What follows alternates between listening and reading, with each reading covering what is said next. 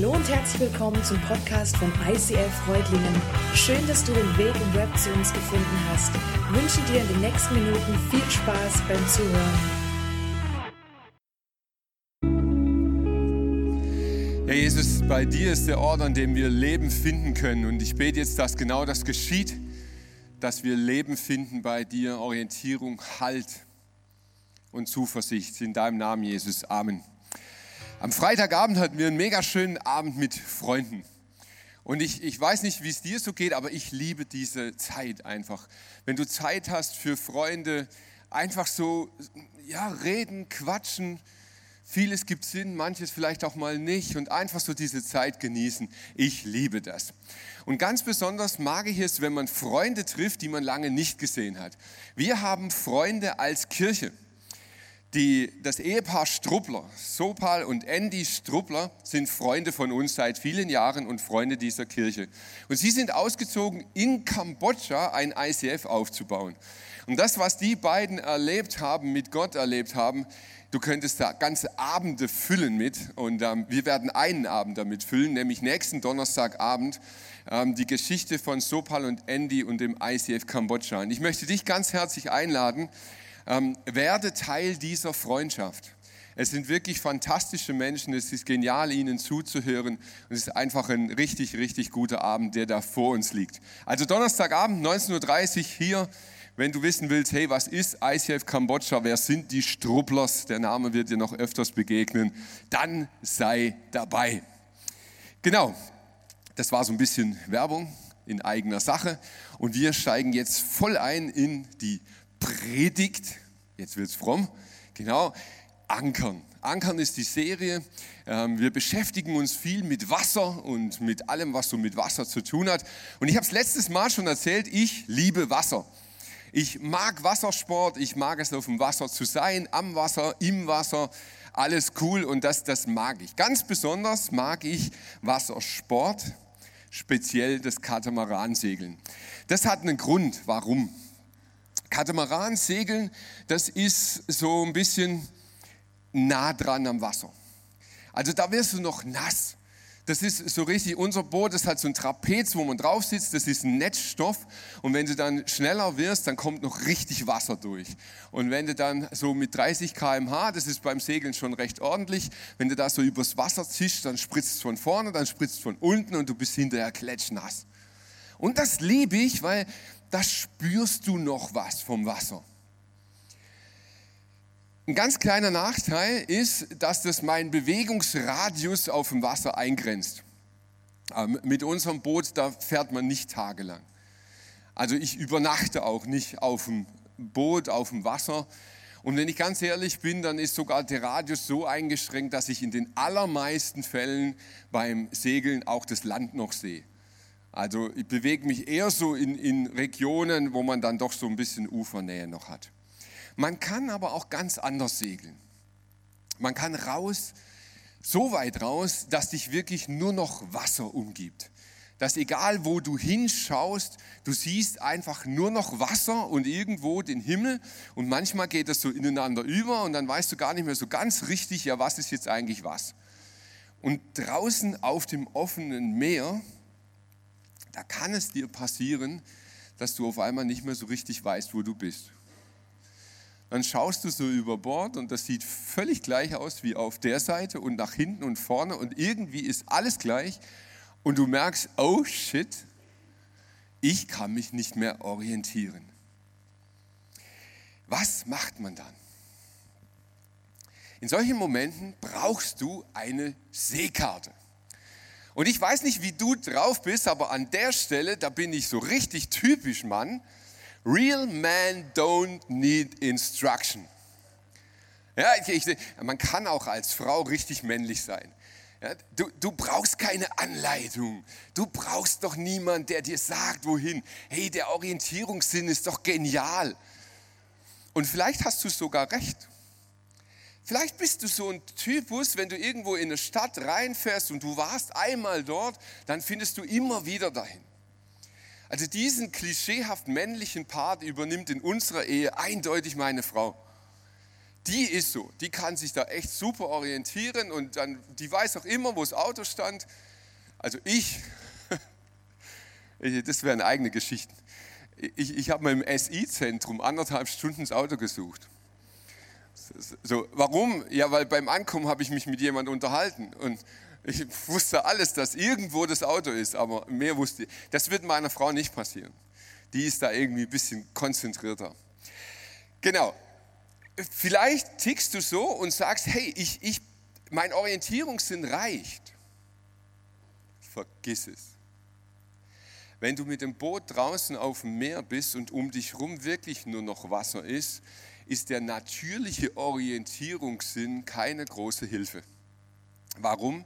Weil du in einem völlig anderen Setting bist. Weil das Medium um dich herum anders ist. Weil sich in einer Stadt zu orientieren oder im Land oder an den Bergen oder so eine ganz andere Nummer ist als auf dem Wasser. Das sind andere Eindrücke, da ist ein anderes Klima, da sind, das gelten einfach andere Regeln. Und dann hilft dir das mit diesem natürlichen Orientieren einfach nichts. Du brauchst also eine Seekarte und ein gewisses Grundwissen. Wir wollen uns in dieser Serie mit Themen vom Wasser beschäftigen, aus der Bootsfahrt, und ich glaube, dass sie ganz, ganz viel mit unserem Leben zu tun haben. Wir reden schon über das Wasser, aber eigentlich geht es auch um unseren Glauben. Und ich glaube, dass dieses, diese Parallele zwischen diesem orientierungslosen Seekartenthema und unserem Glauben ganz eng ist. Ich glaube, dass es im Leben manchmal genau gleich ist. Vielleicht war es bei dir anders, aber bei den meisten Menschen ist es so, dass wir in unserer jugendlichen Sturm- und Drangzeit, so irgendwann zwischen 13 und 25 oder so, da, da ist es auch so wie Katamaransegeln da bist du auch ziemlich heftig unterwegs und da geht es da geht's richtig ab und da hast du Lebenstempo und da wird man ordentlich nass dabei und das, manchmal kentert man sogar, das ist beim Katamaran gar nicht so schlimm, den kann man auch wieder aufrichten und so ist das in dieser jugendlichen Zeit auch. Vollgas ins Leben, ja, man haut es mal um, aber dann kommt man auch wieder auf die Beine, weil man ist so irgendwie ja schon immer noch in Landnähe. Und zumindest bei den meisten von uns trifft das zu. Man hat ja schon noch so das Backup. Ja, du kannst schon mal richtig Scheiße bauen, aber da, da gibt es fast immer noch Eltern, da gibt es noch irgendwo so, so, so einen Rückhalt, wo du genau weißt, hey, irgendwie komme ich schon raus. Ich krieg's dann schon noch hin. Aber dann kann es sein, dass der Punkt in deinem Leben kommt, wo du sagst so, dieses jugendliche Dasein, das ist jetzt nicht mehr meins. Ich will raus aufs offene Meer. Und du gehst bewusst Schritte im Leben. Du sagst, hey, ich will das Elternhaus, ich will die Schulzeit, ich will vielleicht auch die Freunde meiner Jugend oder was auch immer. Das will ich hinter mir lassen und ich will raus aufs Meer des Lebens. Ich will diese Erfahrung machen, im Leben zu stehen. Und dann kann es sein, du stehst auf einmal mitten im Leben auf dem offenen Meer und merkst, ups, jetzt ist es gar nicht mehr so leicht, sich zu orientieren. Und ganz ehrlich, da braucht es im Leben manchmal noch nicht einmal die Stürme. Manchmal sieht einfach alles so gleich aus, dass du irgendwie die Orientierung verlierst. Hey, an was soll ich mich jetzt noch festhalten? An was soll ich mich im Leben wirklich orientieren? An den alten Sätzen meiner Eltern? An den Sprüchen der Jugend? An der Weisheit der Kinderkirche? Den Lehren der Jungschar? Was, was ist es? Woran soll ich mich orientieren? Woran soll ich mich festhalten? Und was ist von all dem überhaupt echt? Was ist wirklich und was hilft mir jetzt überhaupt noch? Möglicherweise stehst du an so einem Punkt in deinem Leben und jetzt reagierst du so richtig männlich. Real men don't need instruction. Wozu brauche ich Lebenshilfe? Hallo, das kriege ich doch selber hin. Und tatsächlich, irgendwie geht es ja auch weiter. Du, du führst dein Leben irgendwie, aber du merkst so, oh, mich treibt so von einer Beziehung in die andere, von einem Job in den anderen, von einer Glaubensrichtung in die andere, von einer Kirche in die andere, von, puh, irgendwie merkst du, dass das ist doch nicht wirklich sicheres Leben. Das, das ist doch nicht orientiertes Leben. Das ist doch eher so in den Wind gepustet. Und, und du merkst vielleicht, wow, mein Leben hat eigentlich nicht so richtig Orientierung und Halt. Und wenn du an dem Punkt angekommen bist, hm, dann machst du auf einmal Feststellungen und dann kommen dir vielleicht Sätze in den Kopf, die du aus der Bibel kennst. Da heißt es zum Beispiel in Jesaja, wir alle irrten umher wie Schafe, die sich verlaufen haben. Und ich weiß nicht, ob du das kennst. Ich, ich kann ja immer nur von mir sprechen. Ich kenne so Phasen im Leben. Ich kenne so Momente, wo du so das Gefühl hast, irgendwie irre ich nur umher. Ja, ich bin schon getrieben, also Tempo habe ich, aber so richtig Richtung und Halt und Ziel, das fehlt mir eigentlich so ein bisschen. Und wenn du an diesen Punkten angekommen bist, dass du merkst, eigentlich irre ich so völlig umher, dann brauchst du Seekarten. Und ich finde diesen Vergleich von Seekarten und der Bibel mega gut. Mir gefällt das voll. Die Bibel ist auch wie eine Seekarte. Und ich weiß nicht, ob du Seekarten kennst. Ich habe dir mal eine mitgebracht. Und wenn du da drauf schaust, dann denkst du vielleicht im ersten Moment, hä? Was soll das denn bitte schön sein? Und dann kann ich dir sagen, du, das ist ganz einfach, das ist nur eine Karte vom Gardasee. Dann denkst du, nee, nee, nee, nee, nee. Also Gardasee, den kenne ich. Der Gardasee, der sieht doch eher so aus. Und du hast recht und irgendwie aber auch nicht. Das eine ist eine Skizze. Das eine ist eine grobe Landkarte, vielmehr eine Skizzierung einer Gegend. Und das ist das, was du so oberflächlich vielleicht kennst und wo du sofort sagen wirst, aha, ja, natürlich, Gardasee, da war ich doch schon, da oben und da unten, da gab es leckere Pizza und Eis und so. Das ist mein Gardasee, wie ich ihn kenne. Aber diese komische Karte davor, nee, also damit kann ich jetzt wirklich nicht viel anfangen. In so einer Seekarte, da gibt es ganz, ganz verschiedene Symbole. Das sind zum Beispiel Winde eingezeichnet. Und ich weiß nicht, wie es dir mit dem Thema Wind geht. Für mich war Wind früher einfach Wind. Also Wind. Ist nicht so kompliziert, oder? Da kommt irgendein Gepuste aus der Luft und das bewegt irgendwas und das nennt man halt Wind. So, und das war für mich so lange so, bis ich angefangen habe mit Wassersport, mit Surfen, mit Segeln.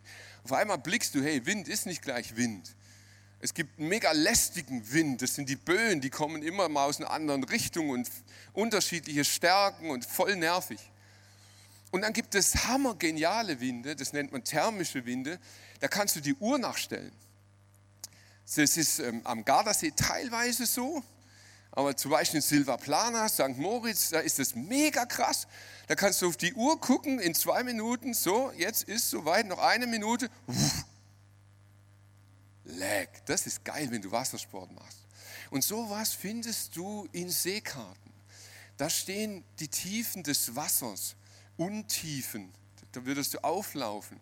Und Strömungen, All so ein Zeug steht in dieser Karte drinnen und macht die Karte natürlich ein klein bisschen komplizierter. Jetzt habe ich gemerkt, hey, das mit den Seekarten, das ist alles gut und schön, aber es gibt Momente, da nutzt dir so eine Karte überhaupt nichts.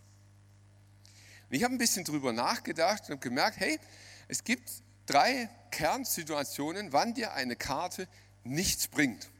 Das erste, und das ist eigentlich total simpel, wenn du sie nicht lesen kannst. Ist jetzt nicht kompliziert. Gell? Wenn du eine Karte nicht lesen kannst, nutzt es dir auch nichts. Der Punkt ist nur, es gibt sehr unterschiedliche Gründe, warum man eine Karte nicht lesen kann. Also manche, weil sie sie auf dem Kopf halten, okay. Das kann auch ein Grund sein. Aber ein Grund, warum du sie nicht lesen kannst, ist zum Beispiel, weil du mit falschen Erwartungen an die Karte herangehst. Es kann zum Beispiel sein, du hast so eine Karte vor dir, die eigentlich eine Skizze ist. Und du suchst in dieser Skizze wie verrückt nach Informationen und findest nichts. Erinnert ihr euch, diese eine Karte vom Gardasee? Grob so Umriss, ja, also da weißt du so vielleicht noch, wo ist Rivera oder so. Aber wenn du wissen willst, wo gibt es welchen Wind, welche Strömung, findest du gar nichts. Falsche Erwartung. Es kann sein, die Bibel ist für dich genau gleich. Es kann sein, du schlägst die auf, machen viele, fangen an, hey Bibel, 1. Mose 1, das ist ja ein Buch, fängt man ja vorne an, gell? Und dann liest man so und dann, ja, am Anfang war, mh, und dann schuf Gott die Erde in sechs Tagen, in 24 Stunden. Hä? Stimmt das überhaupt? Kann das sein? In sechs Tagen die ganze Schöpfung? Ist das möglich? Evolution? Finde ich da was? Ist doch Schrott, oder? Ich glaube, und das ist jetzt nur eine Behauptung von mir, ich glaube, der Schöpfungsbericht am Anfang der Bibel ist eine Skizze. Er umreißt einen Rahmen und du siehst, aha, die Schönheit der Schöpfung hat einen Schöpfer. Da gibt es einen dahinter. Und dann wird so ein Rahmen aufgezeichnet, damit du dich schnell zurechtfinden kannst mit dieser Schöpfung, die er gemacht hat. Aber wenn du Details suchst, sorry, die findest du in so einer Skizze nicht.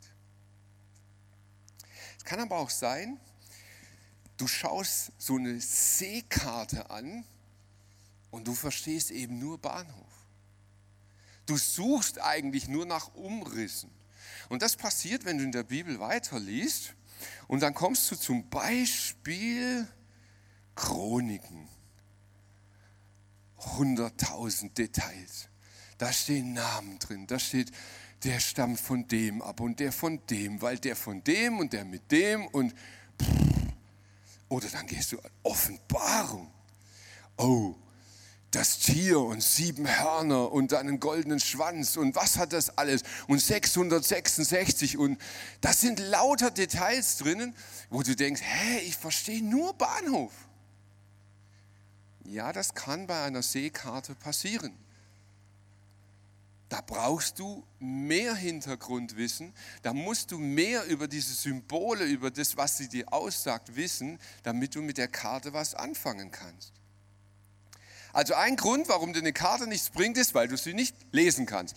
Aber es gibt Hoffnung, lesen kann man lernen. Man kann lernen, eine Karte zu lesen. Und wenn man weiß, aha, das eine ist eine Skizze, das andere ist eine Seekarte, kann man mit der Bibel ziemlich gut umgehen lernen. Der zweite Punkt, warum eine Karte einem nichts nützen kann, ist, wenn die Karte falsch ist. Christoph Kolumbus habt ihr bestimmt mal gehört. Der hat vor einigen Jahren gelebt, war mit dem Schiff unterwegs und Kolumbus hatte ein ganz kleines Problem. Der sollte, wollte, hallo, weiß das jemand hier? Ja, wisst ihr alle, gell? Der war unterwegs, der hatte Karten, hat er reingeguckt und dann ist er gefahren und auf einmal, puh, ups, da ist Land. Das sollte kein Land sein. Hm, ich muss in Indien sein. Aber er war nicht in Indien. Er war an einer Stelle, die in der Karte überhaupt nicht eingezeichnet war. Er traf auf ein Land, auf eine Kultur, mit der er nicht gerechnet hat. Dann hat er sie mal Indianer genannt. Ist ja naheliegend in Indien, ist halt nicht Indien. Und ganz ehrlich, ist halt ein bisschen peinlich. Ich sage mal, das, das harmloseste, was dir passieren kann, wenn du mit einer falschen Karte unterwegs bist, ist, dass du einen Kontinent entdeckst. Ist nicht so schlimm, wird heute nicht mehr ganz so oft passieren.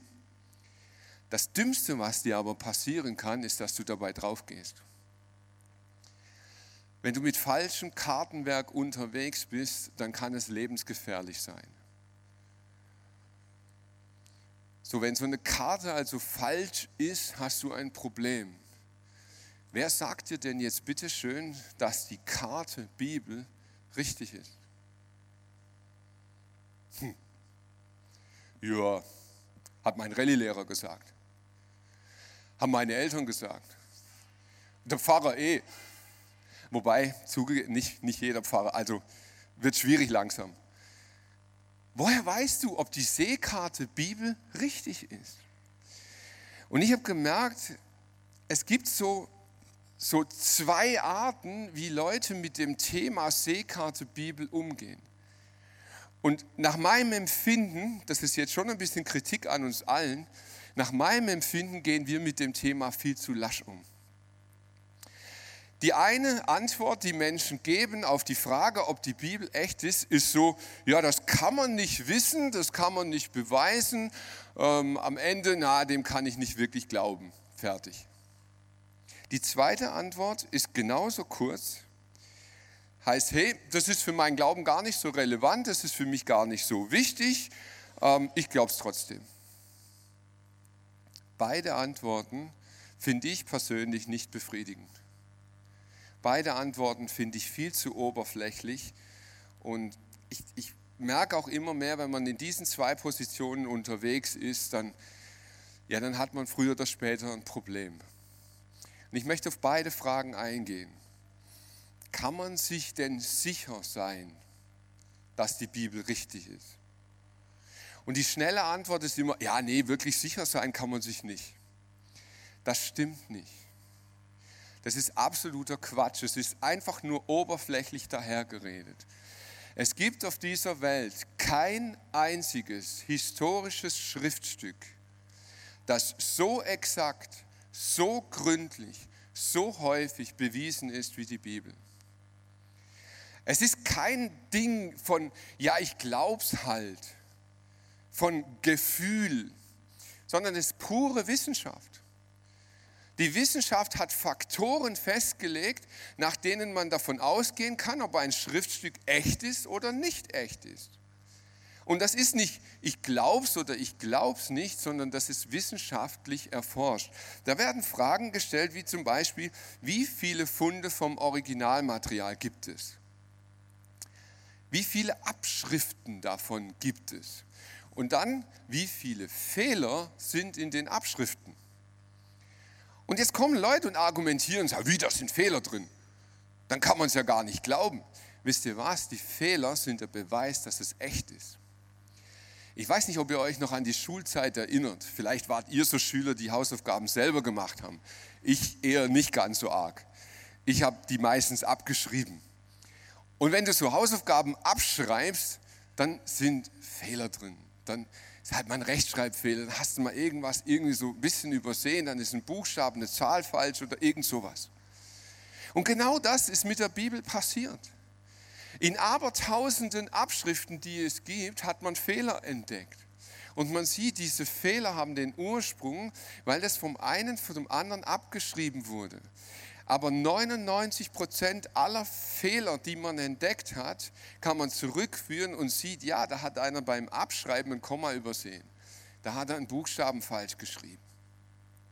Und die Fehler in der Übersetzung, in der Überlieferung sind ein Beweis für die Echtheit der Bibel. Wie viele Zeugen gibt es außerhalb des Schriftstücks? Ich meine, das ist total logisch, oder?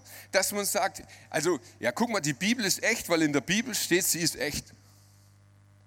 Hey, sorry, wir Christen sind manchmal zu primitiv. Ganz ehrlich. Also, weil halt in der Bibel steht, dass sie echt ist, ist es kein Beweis, dass sie echt ist. Das kann ich glauben, dass es so ist. Aber wenn da draußen jemand, zumal noch jemand, der das ablehnt, der sagt, nein, an diesen Jesus glaube ich nicht. Also an den Jesus, der gelebt hat und der gekreuzigt wird, an den glaube ich nicht. Merkt ihr, was das für ein Zeugnis ist? Und genau das hat stattgefunden. Menschen, die, die nicht an Jesus geglaubt haben, haben aber seine Geschichte erzählt. Sie haben sie niedergeschrieben und sie haben gesagt, hey, und an diesen Jesus, von dem die Leute behaupten, er sei Gottes Sohn, kann ich nicht glauben. Ja, wow, das ist aber ein Zeugnis dafür, dass Jesus gelebt hat. Und so ist die Bibel voller Beweise für ihre Echtheit. Und ich fand es spannend, ich habe einen Satz gelesen, wer an der Echtheit der Bibel zweifelt, muss an der Echtheit sämtlicher moderner Wissenschaft zweifeln.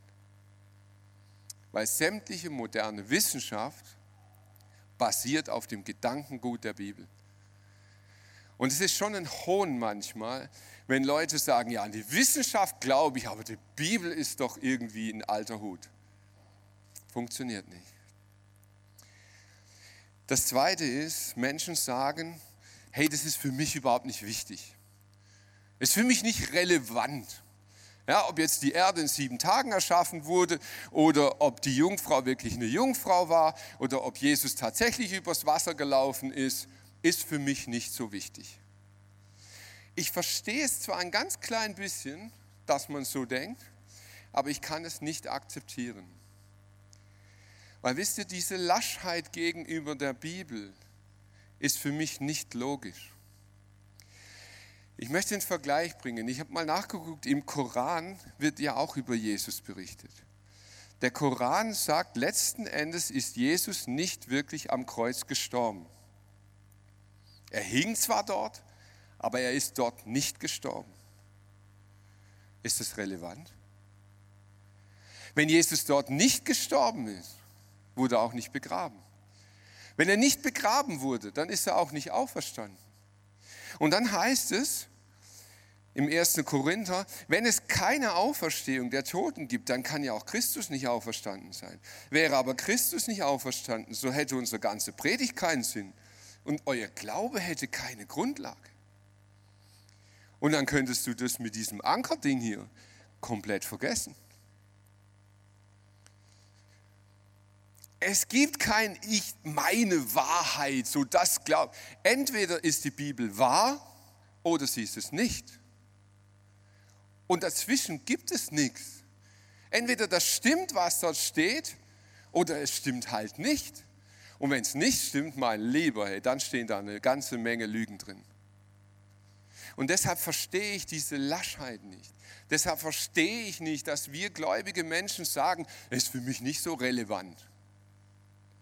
Doch es ist relevant und wir sollten uns damit beschäftigen, ob die Bibel echt ist oder nicht. Aber es gibt halt nun mal Unterschiede. Es gibt Skizzen in dieser Bibel, wo du sagst, der grobe Rahmen wird beschrieben und es gibt Seekarten. Und da geht es ins Detail, da geht es ins Eingemachte. Und wisst ihr, das ganze Thema Jesu Tod, das ist eine absolute Seekarte. Da wurden 700 Jahre vorher die absoluten Details beschrieben.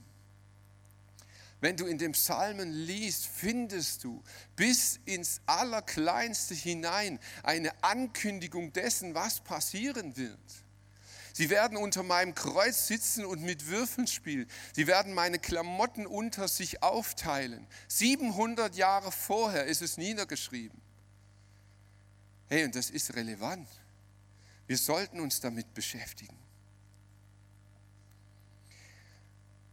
Ich glaube, dass unser Glaube an Jesus ganz, ganz praktische, logische Gründe hat. Und da gibt es so einen Punkt, der beschäftigt mich immer wieder.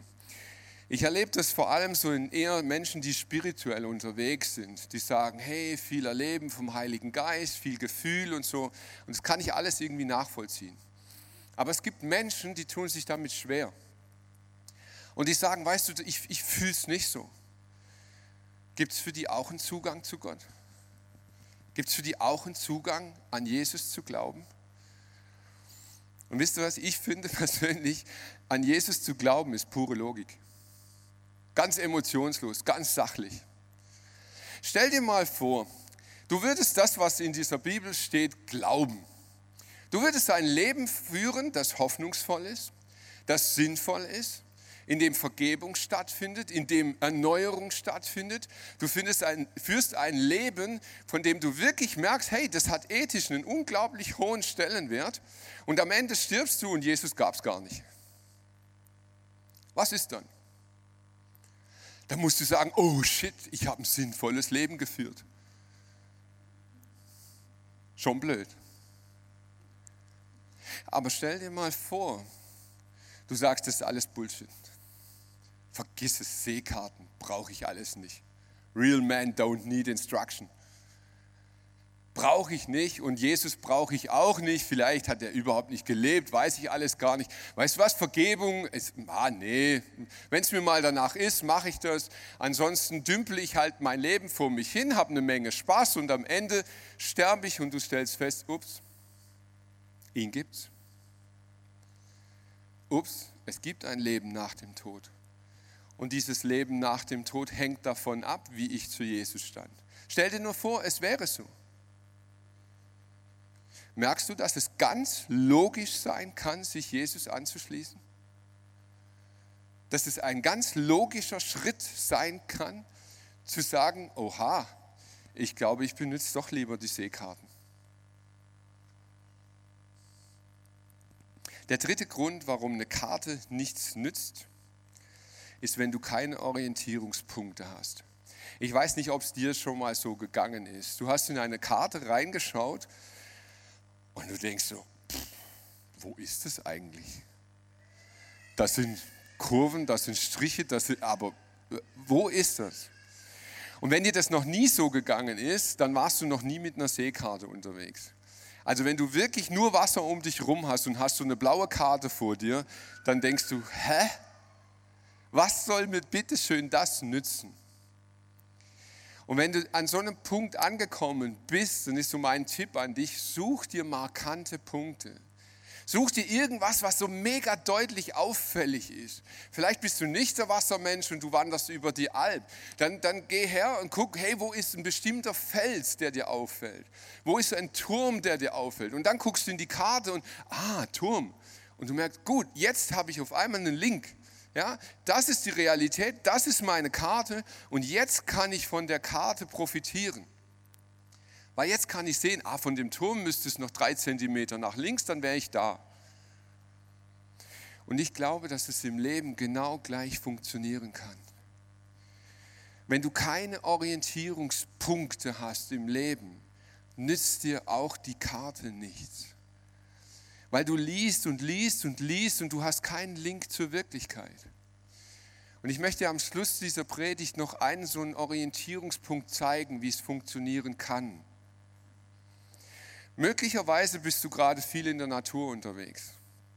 Vielleicht genießt du gerade den Frühling, diese explodierenden Blüten und du findest es einfach schön, draußen rumzulaufen. Und dann kann es sein, dass diese Natur für dich so ein Orientierungspunkt wird, wo du denkst, hey, Schöpfung, Natur, da gibt es doch was hier. Das finde ich doch in meiner Karte. Und dann ist es ganz am Anfang, das ist jetzt echt einfach, dann findest du gleich am Anfang einen Hinweis zum Thema Schöpfung. Und dann liest du in dieser Skizze und du stellst fest, aha, diese Skizze sagt mir zwar jetzt nichts über Evolutionstheorie, aber sie gibt mir eine Antwort darum, warum, ich lebe. Sie gibt mir eine Antwort, dass diese Natur um mich herum kein Zufall ist die sagt, dass ich nicht einfach da bin, weil irgendwann mal das Universum geknallt hat, sondern weil es jemanden gibt, der dahinter steht, der eine Idee hat. So, und dann denkst du, okay, jetzt habe ich die Skizze gesehen, aber gibt es da nicht auch noch ein Detail? Geht das nicht noch tiefer? Und dann stellst du vielleicht fest, wow, Psalm 139, dieser Schöpfergott ist gar nicht neutral mir gegenüber. Herr, du durchschaust mich, du kennst mich durch und durch. Von allen Seiten umgibst du mich und hältst deine schützende Hand über mir. Dass du mich so genau kennst, übersteigt meinen Verstand. Es ist mir zu hoch, ich kann es nicht begreifen. Und dann merkst du, hey, da geht es jetzt ins Detail über diesen Schöpfer und mich. Du hast mich in meinem Innersten geschaffen. Im Leib meiner Mutter hast du mich gebildet. Herr, ich danke dir dafür, dass du mich so wunderbar und einzigartig gemacht hast. Großartig ist alles, was du geschaffen hast. In dieser riesengroßen Karte kannst du entdecken, dass es jemand gibt. Da kannst du entdecken, dass es jemand gibt, der dich begleitet im Leben. der mit dir zusammen unterwegs ist, wenn du bei Sonnenschein an Deck liegst und das ganze Leben einfach nur so ein schönes Happy Segeln ist. Aber du kannst entdecken, dass dieser jemand auch noch dabei ist, wenn du über Bord gehst. Wenn dich die Lebensstürme ausgespuckt haben. Wenn du am Absaufen bist. Und in diesem Seekartenwerk kannst du entdecken, dass dieser jemand nicht irgendjemand ist.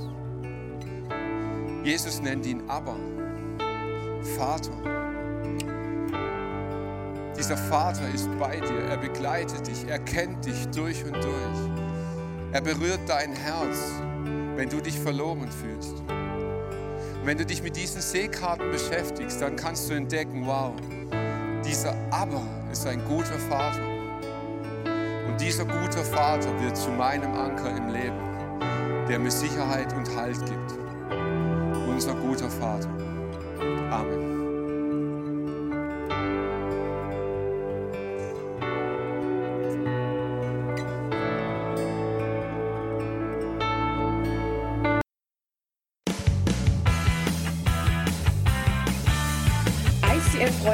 Sagt Dankeschön fürs Reinklicken. Weitere Infos findest du unter www.icf-reutlingen.de.